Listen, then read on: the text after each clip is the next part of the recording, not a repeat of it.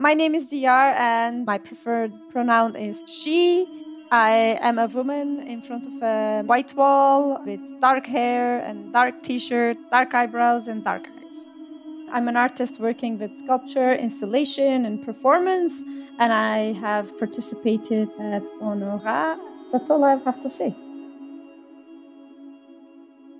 I made an installation on the windows by counting and lining hair with wax.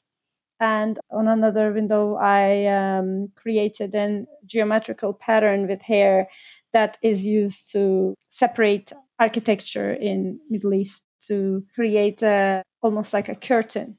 What I have been preoccupied is the idea of window who is allowed to look at who and what.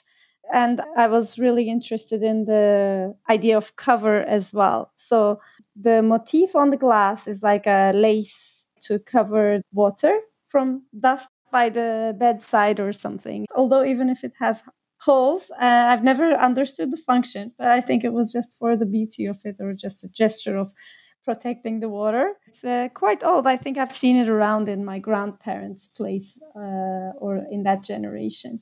And when it comes to the lined up hair, even though it seems even invisible when you walked into the room and from outside as well. It uh, creates uh, the idea of curtain and a, and a kind of gentle cover. And what I was interested in the mashrabiyah pattern was, even though this was made to allow air and light into architecture, these uh, elements later have been adapted in separating women in the architecture, like let's say only women allowed spaces had these kind of mashrabiyas. I think of it as a very misogynist act to separate women from men in public spaces.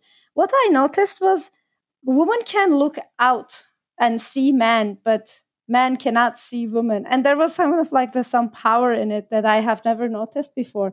And um, I really thought about that, looking through holes and seeing out and actually while you're thinking of who is being hidden from sight is also given sight so i had those in my head and that's why i used woman's hair to create these mashrabiyah even though it will not be read uh, by uh, everyone i was really uh, interested in the idea of uh, creating um, barriers in windows and what it meant and what it created